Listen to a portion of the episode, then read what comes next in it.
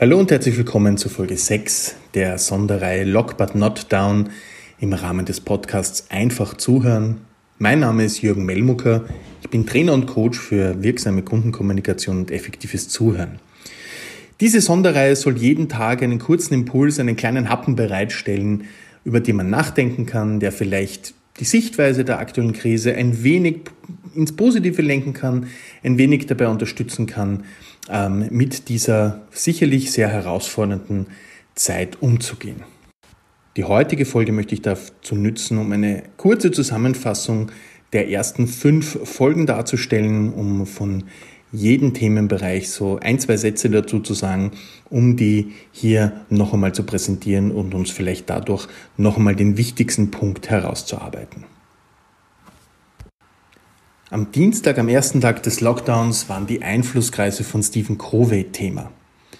Da geht es darum, wenn wir unsere Energie dort aufwenden, wo wir nichts verändern können, dann machen wir uns machtlos, dann machen wir uns zu Opfern. Wenn wir uns aber auf das konzentrieren, wo wir Einfluss haben, wo wir gestalten können, dann werden wir eben zu Gestaltern. Der Impuls für uns ist also, dorthin zu schauen, wo kann ich aktiv gestalten, wo kann ich etwas verändern, wo kann ich für mich etwas verändern und wo bin ich vielleicht mit meinem Ärger, mit meinem Gedanken, mit meiner momentanen Energie in einem Kreis der Besorgnis oder der Rahmenbedingungen, wo ich sowieso keine Veränderung erzielen kann. Und das Ziel soll sein, diesen äußeren Kreis der Besorgnis kleiner zu machen und den inneren Kreis der Gestaltung größer zu machen, metaphorisch gesprochen, um somit mehr aktiv in die Gestaltung zu kommen. Am Mittwoch war das Thema die Ambiguitätstoleranz, auch Ungewissheitstoleranz genannt. Und dabei geht es darum, es einfach aushalten zu können, dass ein Objekt, eine Situation oder auch eine Person zwei Pole in sich vereinen kann. Es also ich nicht immer nur gut oder nur schlecht sein muss, sondern dass etwas beides haben kann. Und auch in der aktuellen Krise darf es neben den komplett nachvollziehbaren negativen Auswirkungen vielleicht gleichzeitig auch positive Aspekte haben. Und der erste Schritt kann es sein, dies einfach einmal zu akzeptieren und eben dann auch die ungewissen Zeiten dahingehend zu akzeptieren, dass wir sagen, okay, wir wissen zwar nicht, wie es in einem halben Jahr ausschaut, aber es muss nicht zwingend schlechter sein, es kann sich auch verbessern und auch diese Ungewissheit, diese Unsicherheit für sich einfach mal in gewisser Weise aushalten zu lernen. In dieser Folge gibt es ein paar Fragen, die man sich stellen kann, um hier vielleicht nochmal ein Stück weit für sich selber draufzuschauen.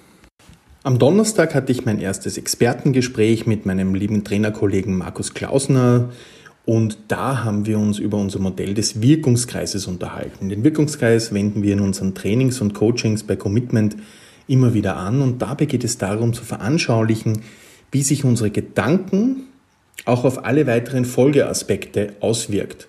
Denn unsere Gedanken beeinflussen unsere Gefühle, nähern unsere Haltung, Einstellung, unsere Glaubenssätze, verändern unsere Körpersprache, unsere Stimme und natürlich auch die Worte, die wir verwenden.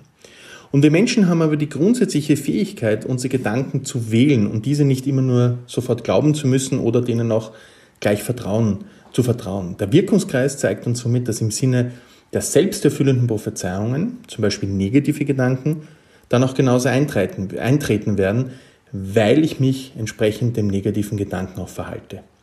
Denke ich, dass alles furchtbar wird, werde ich mir recht geben.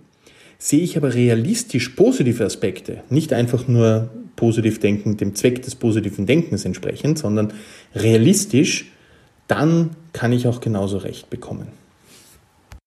Am Freitag war dann ein weiteres Expertinnengespräch, nämlich mit Bettina Klanninger, Stressmanagement-Expertin, Psychologin und Therapeutin. Und wir haben uns darüber unterhalten, wie wir mit unserem Stress in der jetzigen Situation umgehen können. Und sie meinte, dass es von Vorteil ist, diese Gedanken, die kommen und auch die Gefühle auch durchaus anzuerkennen, die nicht einfach zu negieren, sich auch aktiv gegen die Stressoren zu wenden, die Dinge, die vorher Freude gemacht haben, auch bestmöglich zu simulieren, bestmöglich nachzumachen und vor allem auch die sozialen Kontakte bestmöglich zu pflegen, sei es auch nur im virtuellen Raum oder sei es im Rahmen der Vorgaben möglich. Auf jeden Fall ist es wichtig, auf sich zu schauen im Hinblick auf das, wie kann ich, wie gesagt, mich durch mein Tun mich aus dieser momentanen Stresssituation wieder ein Stück weit hinaus manövrieren. Und gestern war dann die Achtsamkeitsübung aus dem Achtsamkeitstraining von Mark Williams, dem Begründer der achtsamkeitsbasierten kognitiven Therapie. Da ging es uns darum, dass wir einfach einmal eine Minute uns auf den Atem konzentrieren und die abschweifenden Gedanken sanft beiseite schieben, wieder zum Atmen zurückkommen, ohne dass wir uns über dieses Abschweifen ärgern, uns dafür, darüber grämen.